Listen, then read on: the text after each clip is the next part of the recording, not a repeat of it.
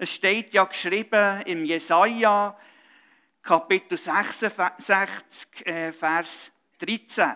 Ich will euch trösten, wie einen seine Mutter tröstet.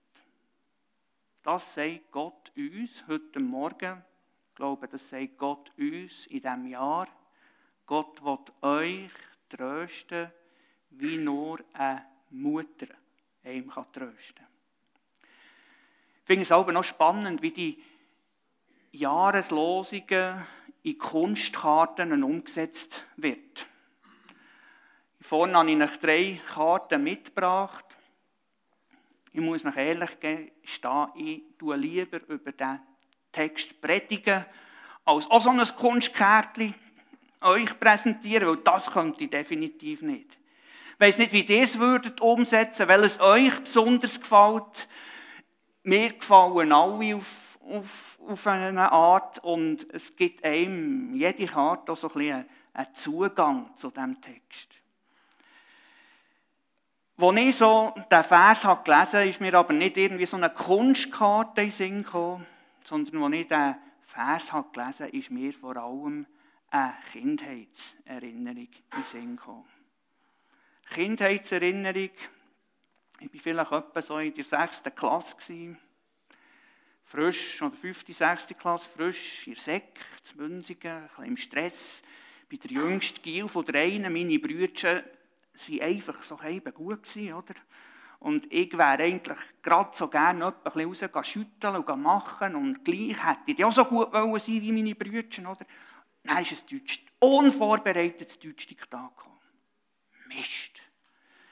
Ich weiss noch, wie ich dort das Diktat geschrieben habe und wie ich unglaublich schon während dem Schreiben in Stress bekommen habe das Diktat abgegeben und gesagt, oh weia, das ist in die Hose.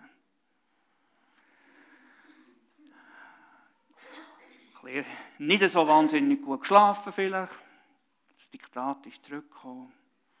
Und meine schlimmsten Befürchtungen sind bestätigt worden.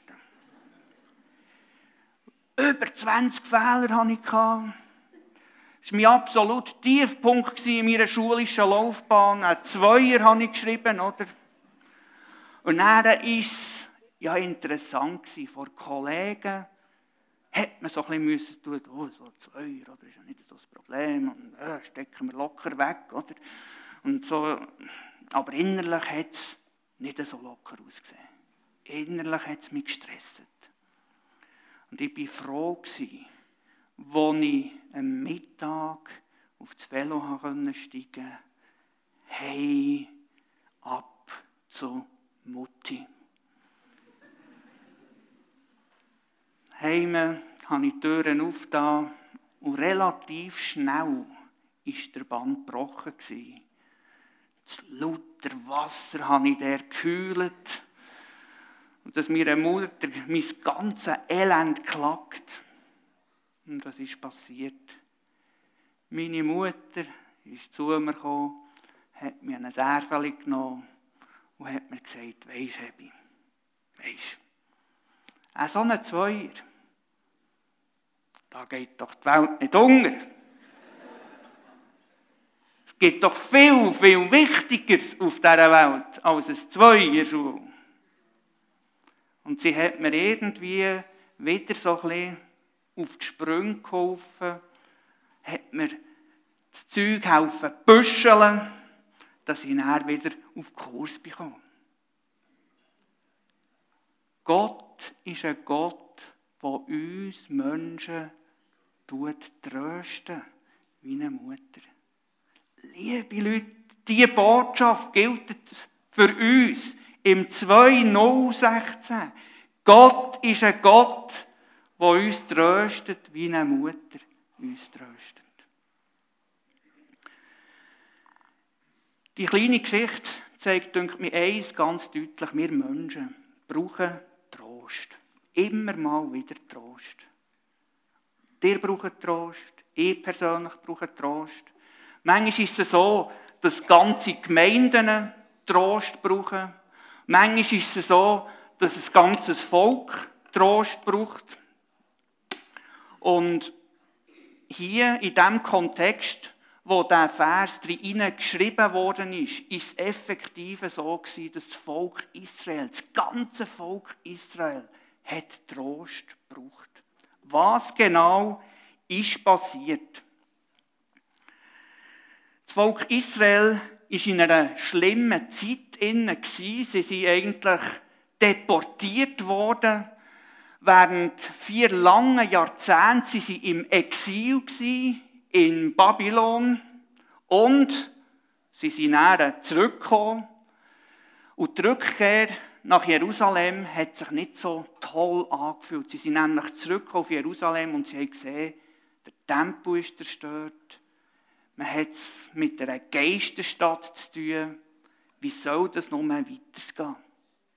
Und da drin kommt das Wort, kommt Gott und sagt, hey, ich will euch trösten, liebe Leute. Wie eine Mutter will ich euch trösten. Schaut, Ihr seid zwar jetzt niedergeschlagen, ihr könnt euch das nicht vorstellen, wie das gehen kann. Bringt ihr nicht auf die Reihe. Aber ich helfe euch. Ich helfe euch, die Stadt wieder aufzubauen. Ich bin da. Ich unterstütze euch. Und ich weiß und bin überzeugt, dass wir alle zusammen das Wort dringend nötig haben. Und dass wir alle zusammen auch im nächsten Jahr in Situationen werden hineinkommen, wo wir das Wort dringend werden nötig haben. Wir Menschen brauchen Trost. Wir Menschen brauchen Trost im Blick auf das, was vergangen ist, was passiert ist. Wir Menschen brauchen aber manchmal schon Trost in der Gegenwart, in dem Moment, wo wir gerade drinnen stehen. Und wir Menschen brauchen Trost im Blick auf das, was in der Zukunft vielleicht noch auf uns wird zukommen. Ich werde euch das anhand von ein paar Beispielen zeigen. In der Vergangenheit brauchen wir Trost, weil wir eben möglicherweise zum Teil zu leiden haben unter Verlust, die sehr schmerzhaft waren. Wir haben als Gemeinde eine schwierige Zeit hinter Ein paar von euch haben es vielleicht mitbekommen. Letzten Herbst wir waren in den Herbstferien, ist mein Kollege, der Beat Furimo, tödlich verunglückt. Das hat uns erhodelt als Gemeinde. Der Verlust, die Lücke, die da entsteht, vor allem eine menschliche Lücke noch. Wir als Gemeinde sind näher zusammengerückt, aber ich merke immer wieder, wie das noch nicht ausgestanden ist. Es ist auch nicht ausgestanden für seine Familie, für seine Frau, für seine Kinder, die gleich alt sind wie meine Kinder, ist nicht einfach. Da braucht jemand Trost. Und vielleicht sind ihr genau solche Situationen in. Da braucht man Trost im Blick auf Enttäuschungen, die man vielleicht hatte. Man hat sich äh, gefreut auf etwas. Man hat gehofft auf etwas. Vielleicht hat man keine Arbeit, hat gezielte Bewerbungen rausgegeben und immer kommt, es tut uns leid, ihnen mitteilen zu müssen, bla bla bla. Enttäuschungen, die da sind. Man muss tröstet werden. Ja, man muss tröstet werden im Blick auf Verletzungen. Ich merke immer wieder, es gibt so viele Menschen, die sind unterwegs mit Verletzungen, die sie mit sich umschleifen braucht Trost, man braucht Verständnis. Und nicht zuletzt müssen wir auch tröstet werden, weil wir immer mal auch wieder darunter leiden, dass wir versagt haben. Ich weiß nicht, wie es euch geht, aber ich habe bei dir schon gedacht, hey, hey, hey, bin ich noch nicht weiter. Sollte ich das nicht jetzt langsam, aber sicher im Griff haben, das Problem. Und immer wieder Stogli drüber. Immer wieder merke ich, ich bin noch nicht der vollkommene Pastor, den ich eigentlich vielleicht gerne sein möchte. Ich werde es auch, nie sein. Vielleicht ist es so gut, dass ich es nie werde sein, oder? Aber ich bin enttäuscht über mich selber. Ich brauche Trost im Blick auf das, was in der Vergangenheit war. Aber ich brauche auch Trost im Blick auf das, was vielleicht im Moment gerade ist. habe da über die Weihnachtszeit, die Jahreswoche mal, ich bin, ich bin nicht so genau, ich habe manchmal ein, ein Problem mit meinen Terminen. Ich mache Termine ab hier und dort und, das, und vergesse sie dann alle zu übertragen. Oder? Und dann habe ich gesagt, okay, über die Weihnachten, die Altjahrswoche, jetzt muss ich mal die Terminplanung für das 2016 machen, sonst kommt das nicht gut raus. Oder? Dann habe ich gemerkt, oh Schreck, oh Graus, da kommt viel auf mich zu. Da kommt viel auf mich zu. Packe ich das? Habe ich das überhaupt im Griff? Das Gefühl von genug, von Überforderung dort einfach näher jemanden zu haben, eine Zusage zu bekommen, hey Happy, komm, halt den Ball flach, ich bin wieder, der lebendige Gott ist da. Nimm eins für das andere. Und wenn es dir zu viel wird, dann sag auch mal Nein. Sag nicht immer Ja, sag auch mal Nein. Dann kommt es gut. Gott, der tröstet, in Situationen, in Momenten von der Überforderung. Vielleicht auch vom Frust, vom Unverständnis. Aber Gott muss uns auch trösten, zum Teil im Blick auf das Zukünftige. Da gibt es zum Teil so einiges, wo auch könnte schwierig sein im 2016, wo kommt.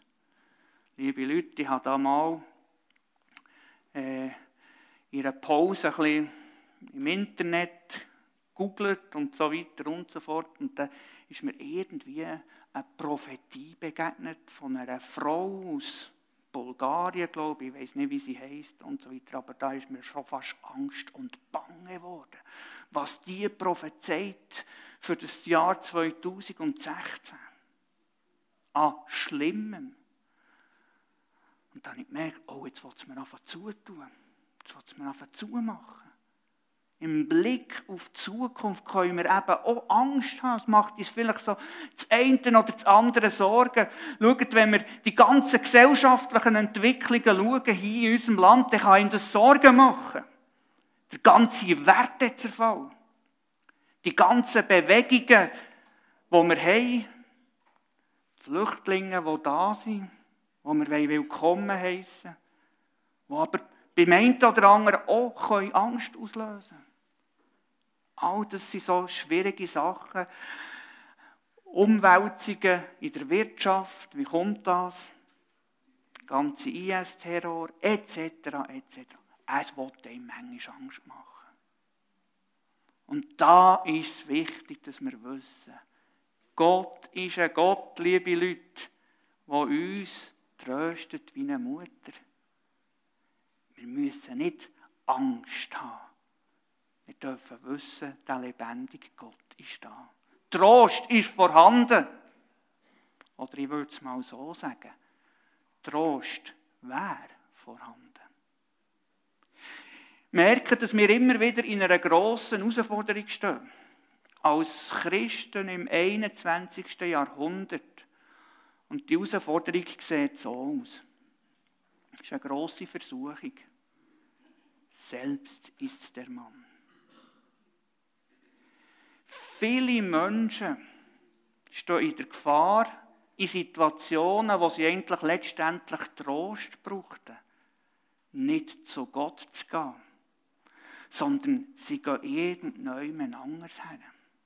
Sie versuchen selber, sich zu trösten. Ich weiß nicht, ich könnte mir gut vorstellen, ich habe das nicht äh, untersucht, aber es wäre noch interessant zu untersuchen, wer mehr Freude hat an dieser Jahreslosung, die Frauen oder die Männer. Ich könnte mir ganz, ganz gut vorstellen, dass die Frauen vielleicht noch fast ändern, ein bisschen Zugang haben zu dieser Jahreslosung als die Männer. Weil die Männer denken relativ schnell, ja, das ist doch gelacht, damit komme ich doch selber klar.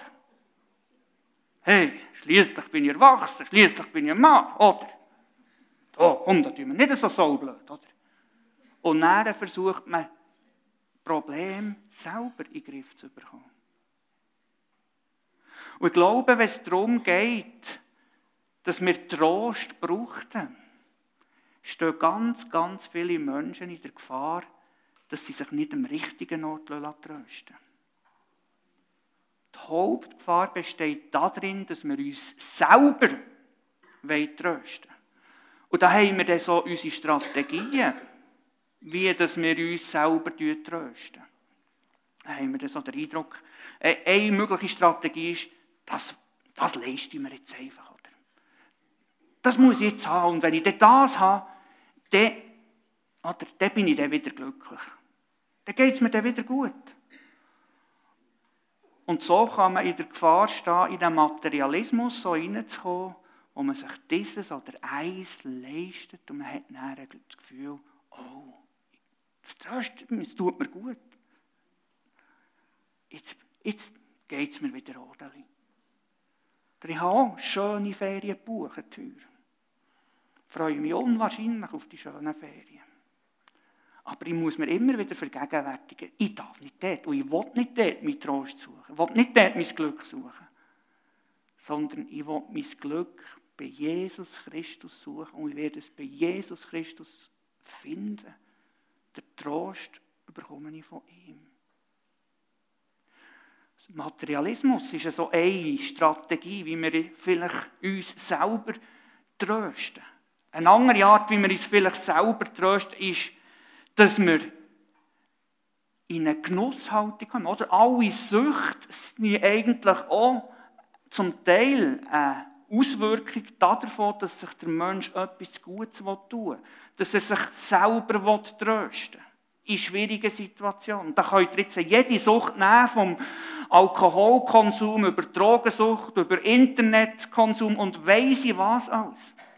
Man tut sich ablenken. Man will irgendwo sich selber trösten. Oder eben viele andere sagen, nein, ich muss mich einfach nur ein bisschen besser zusammennehmen, noch ein bisschen mehr disziplinieren, dann bekomme ich sie in den Griff, versuchen über Leistung oder äh, in den nächsten Level zu kommen. Und irgendwo versuchen wir so laufend selber zu trösten. Aber es ist ein Trost, der nicht verhält. Es ist ein Trost, der nicht verhält. Und darum wünsche ich mir, wünsche ich mir wirklich von ganzem Herzen, dass wir den Trost nicht bei uns suchen, sondern in der Beziehung suchen. Es geht nicht darum, dass ich mich tröste, sondern dass ich in eine Beziehung komme, in eine Beziehung zum lebendigen Gott. Oder es ist ja spannend, Kind, Mutter, das ist auch eine Beziehung. Es ist nicht eine Beziehung auf Augenhöhe, sondern es ist eben eine andere Beziehung. Da ist eine Mutter und da ist ein Kind. Die Mutter, die das Kind gezeugt hat. Die Mutter, die alles wird geben für das Kind. Und in dieser Beziehung innen ist letztendlich Trost. Und nie sonst. Und ich glaube, die Jahreslosung tut uns alle zusammen ganz, ganz fest dazu herausfordern kommt in die Beziehung mit dem lebendigen Gott. Gott ist da. Er sehnt sich nach dieser Beziehung. Er sehnt sich von Herzen danach. Gott hat es in seinen Händen. Für mich ein wunderschönes Bild. Übrigens auch ein schönes Bild. Da kommt jetzt noch der Vers äh, im Psalm 139, Vers 5 bringen, oder? Von allen Seiten umgibst du mich und hältst deine Hand schützend über mir.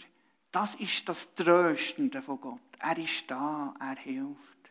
Er will mit mir in dieser Beziehung sein. Jetzt habe ich es vorhin schon gesagt.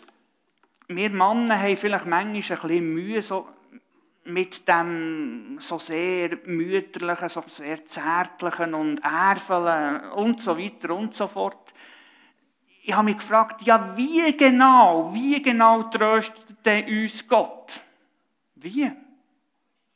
Das wäre ja noch spannend, jetzt mal mit einem offenen Mikrofon die Runde zu gehen, Zu fragen, wie tröstet Gott? Wie habe ich das schon erlebt, dass Gott mich tröstet?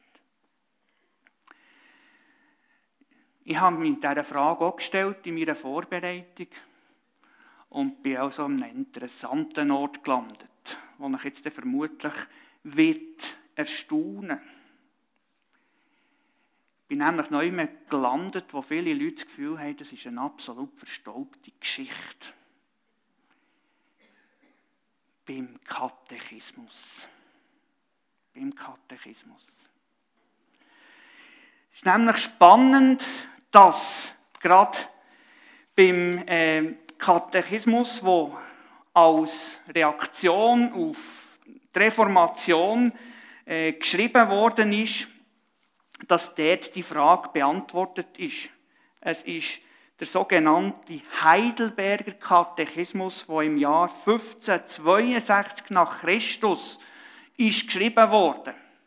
Und da ist ein sogenannter äh, Kurfürst der Heinrich III. in Heidelberg, der hat den Katechismus in Auftrag gegeben, der hat die Bewegung der Reformation fördern und er hat gleichzeitig auch gesehen, dass im Rahmen dieser Reformation ganz, ganz viele verschiedene Lehrmeinungen gegeben hat und hat gesagt, man muss das bündeln, man muss das irgendwie zusammenbringen.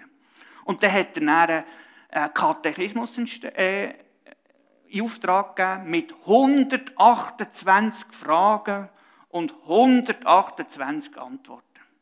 Und interessanterweise hat sich der Katechismus, der Heidelberger Katechismus, hat sich dann wirklich etabliert. Das ist äh, eigentlich die reformatorische Bekenntnisschrift geworden, lange Zeit, wo sich die reformierte Kirche darauf abgestützt hat.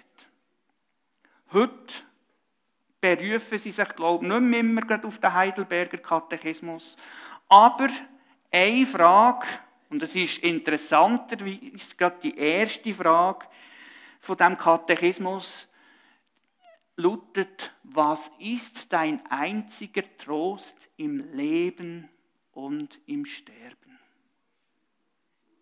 Jetzt wollen wir mal miteinander die Antwort anschauen. Jetzt muss ich mich, sorry, ich, ich bin gewandt daheim, dass ich hier vorne noch äh, sehe, was da vorne liegt. Jetzt muss ich mich halt dort kehren, für dass ich das vorlesen kann.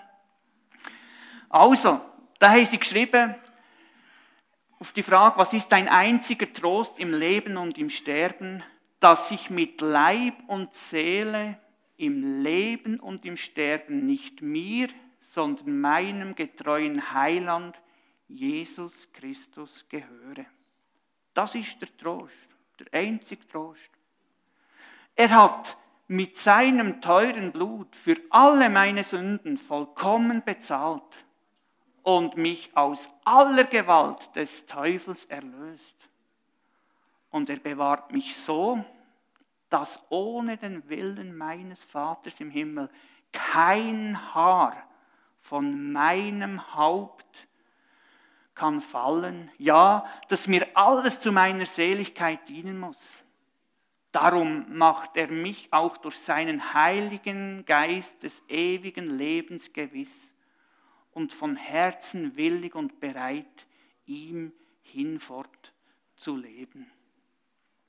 Zugegeben, es ist nicht mehr ganz unser Deutsch.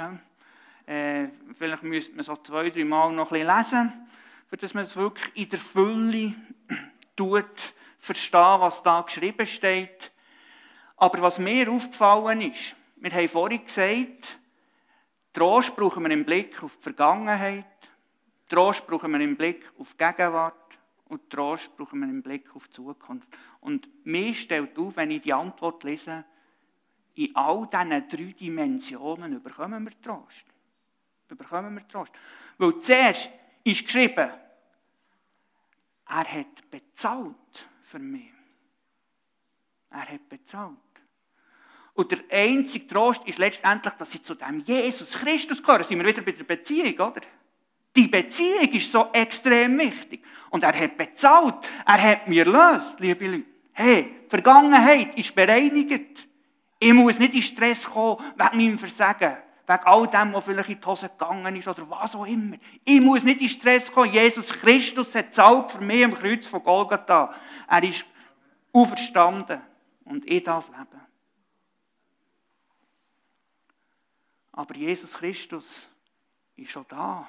Jetzt, heute, liebe Leute. Was steht geschrieben? Er bewahrt mich und ist so schön, äh, so schön beschrieben, oder? Es kann mir kein Haar vom Kopf fallen, ohne dass er es zulässt. Er bewahrt mich, er bewahrt dich.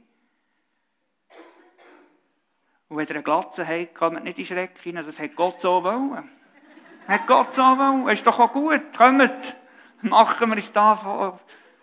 Gott ist ein Gott, der uns bewahren Auch im 2016. Ich freue mich drauf. Und Gott macht mich gewiss, dass ich ewig werde leben. Das Leben hier auf Erden ist nicht einfach auf das Mal fertig. Also hier auf Erden vielleicht schon, aber es geht weiter in Ewigkeit bei ihm. Ich habe eine Perspektive, die über den Tod ausgeht. Das tut gut. Muss nicht in Stress kommen wegen irgendwelcher Prophezeiungen. Mit Jesus päckeln wir das 2016. Ich glaube, all das, was ich jetzt gesagt habe, das kann nicht ohne Auswirkungen bleiben. Das kann nicht ohne Auswirkungen bleiben. Und ich werde jetzt noch mit kurz anschauen, was dort die Auswirkungen sind im 2016. Ich glaube, wir dürfen mit ganz, ganz viel Zuversicht in das 2016 hineingehen. Weil wir wissen, Gott ist ein Gott, der tröstet. Wir dürfen mit viel, viel Lebensfreude in das 2016 gehen, weil wir wissen, Gott ist ein Gott, der da ist, der mich behütet und beschützt wie eine Mutter. Es war auch noch spannend, also als Lehrer, ich war eine Zeit noch im Teufeltal ein bisschen Lehrer, schon als ich Pastor auch noch war. Und dann habe ich auch Sport unterrichtet und dann hat man dann manchmal so Mannschaften gemacht, manchmal hat man die Mannschaften selber eingeteilt und manchmal hat man sie wählen sollte man zwar vielleicht nicht machen oder und so weiter, aber ich habe es dann vielleicht gleich manchmal gemacht. Und dann war es aber spannend. Gewesen. Haben sie gewählt und dann hat man auch so innerlich gemerkt zum Teil, wie die einen so gemacht. Yeah, der ist auch bei uns. Yeah, jetzt kommt es gut. Jetzt kommt es gut. Jetzt werden wir vermutlich den gewinnen, oder? Und schaut, das Yeah dürfen wir haben im Blick auf das 2016. Wisst ihr warum? Weil Jesus Christus unser bester Player ist an unserer Seite. Oder wenn wir den im Boot haben, müssen wir doch eigentlich sagen, ja, yeah, es kommt gut. Freuen wir uns auf das, was kommt. Wir haben den besten Player im Boot, den wir uns nur vorstellen können. Ich glaube, wir dürfen auch gelassen daran hergehen. Auch wenn wir nicht alles kennen, wenn wir nicht wissen, wie es weitergeht. Keine Ahnung. Hey, ist doch kein Stress. Wir dürfen den Jesus haben.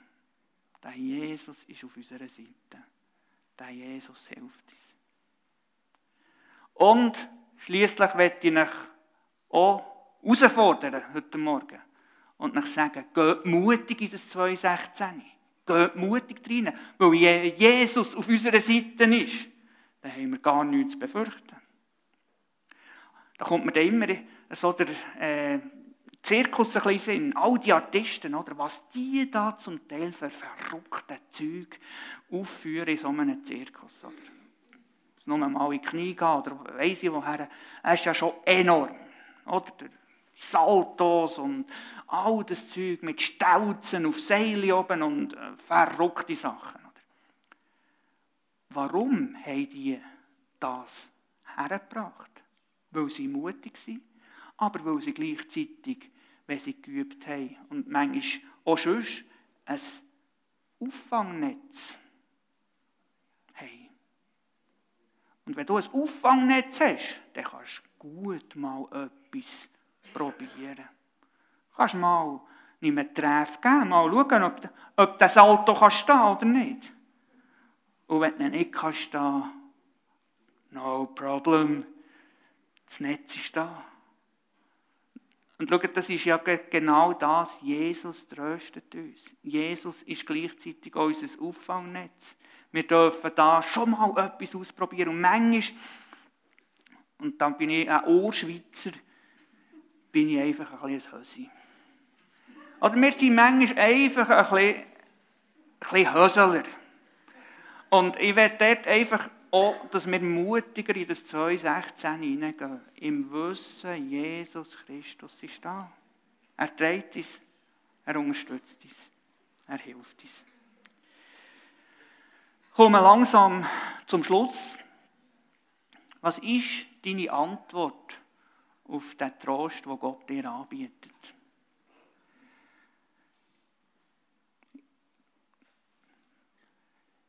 Meine Antwort ist, dass ich dem Gott das Vertrauen schenke, das er verdient. Ich will ihm vertrauen, wie ein kleines Kind seinem Vater vertraut. Ich will vertrauen. Und das ist meine Antwort.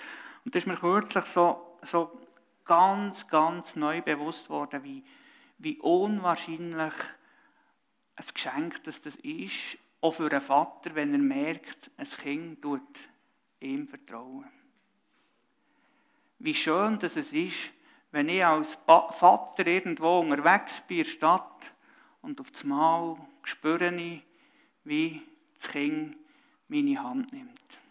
Das ist super. Da freust du dich als Vater. Das ist unwahrscheinlich ein schöner Moment. Leider ist der Moment bei meinen zwei älteren Kindern schon ein bisschen um eine Ecke. Hm? äh, da muss ich nicht Angst haben, dass wir die Stadt im Bell jetzt noch die Hand geben. Aber, aber was, was interessant ist im Moment, ist mein, mein Teenager-Deal. Der Nick, eben so 13, 14. Und wenn ich etwa unterwegs bin, manchmal spüre ich, wie er die Hang noch sucht, oder? Aber es ist meistens in diesen Situationen, wo er sich vergisst wenn er sich vergisst, dann tackelt er meine Hang noch. Und dann, äh, kürzlich bin ich so durch, durch den Megastore gelaufen, oder? Und mal kommt er dann und denkt, hey, ist auch schon 13, 14, oder? Und dann habe ich aber sofort gemerkt, oh, jetzt realisiert er es und dann lässt er los, oder? Und das ist mir eins so bewusst geworden. Schaut, wir sind manchmal so, als Kind Gottes sind wir manchmal so Teenager so Teenager. Eigentlich wussten wir, es wäre ganz, ganz wichtig, dass wir die Hand von dem lebendigen Gottes hätten. Und dann haben wir dann oben gleich das Gefühl, selbst ist der Mann. Dann lassen wir wieder los. Und was ich euch einfach Mut machen und auch herausfordern heute Morgen, ist doch gleich, wenn das ein bisschen peinlich ist, wenn wir einem himmlischen Peppu noch die Hand geben. Wir wollen doch die Hand ergreifen. Wir wollen sie ergreifen. Weil wenn wir sie ergreifen, dann wird er uns das 2,16 führen und leiten. Und ich bin überzeugt, wir werden ein gutes 2,16 haben. Weil er da ist. Ergreifen die Hand. Ergreifen sie. Ich tue noch beten. Ja, allmächtiger Gott, himmlischer Vater, ich danke dir von ganzem Herzen für das geniale Bibelwort, das du uns mitgibst in das Jahr hinein, dass du uns trösten Dass du uns trösten wie einem nur eine Mutter kann trösten Und Herr Jesus Christus, du weißt, wie ich immer wieder in der Gefahr stehe, die Hand loszulassen. Weil ich das Gefühl habe, ich kann selber. Weil ich manchmal schon das Gefühl habe, es wäre ja gelacht. Ich komme nicht selber mit dieser Situation klar. Jesus, ich will Buß tun über dem. Ich will zu dir kommen. Ich will jetzt zu dir kommen und sagen, ja Herr, nimm du mich an deine Hand. Hier ist meine Hand, Jesus. Ergreif sie du. Weil ich weiß, dort, wo du mir die Hand wirst nehmen, dort wird es gut kommen. Und Jesus so, segne hier jedes Einzelne da innen. Segne hier uns alle zusammen. Jesus Christus, segne hier, hier, Fimi. Du weißt, was jedes Einzelne nötig hat. Du weißt, was die ganze Gemeinde nötig hat. Ich sehne mich danach, dass hier in dieser Gemeinde ganz viele Menschen zum Glauben an dich kommen. Ich sehne mich danach, dass hier in dieser Gemeinde viele, viele Menschen Frieden finden. Und Jesus, dass hier viele, viele Menschen die als der liebende Vater dürfen erfahren, wo man ihm das Leben darf anvertrauen, wo man ihm die Hand darf geben. So komm du, Geist Gottes, und tu du wirken, tu du die Gemeinde segnen. Tu du die Gemeinde strömen mit deiner Gegenwart, mit deiner Liebe, mit deiner Präsenz. Jesus Christus, der strömt aber auch nicht nur die Pfimi hier in Thun, sondern der strömt auch an unsere Gemeinde, Weg Steffisburg. Herr, wir wollen Licht und Salz sein an dem Ort, wo du uns herstellst. Und wir wollen miteinander unterwegs sein als Geschwister, verbunden in dir, im Wissen, wir bauen am gleichen Reich. So sind wir froh und dankbar, dass uns die Segen und die Trost gilt. Merci vielmals.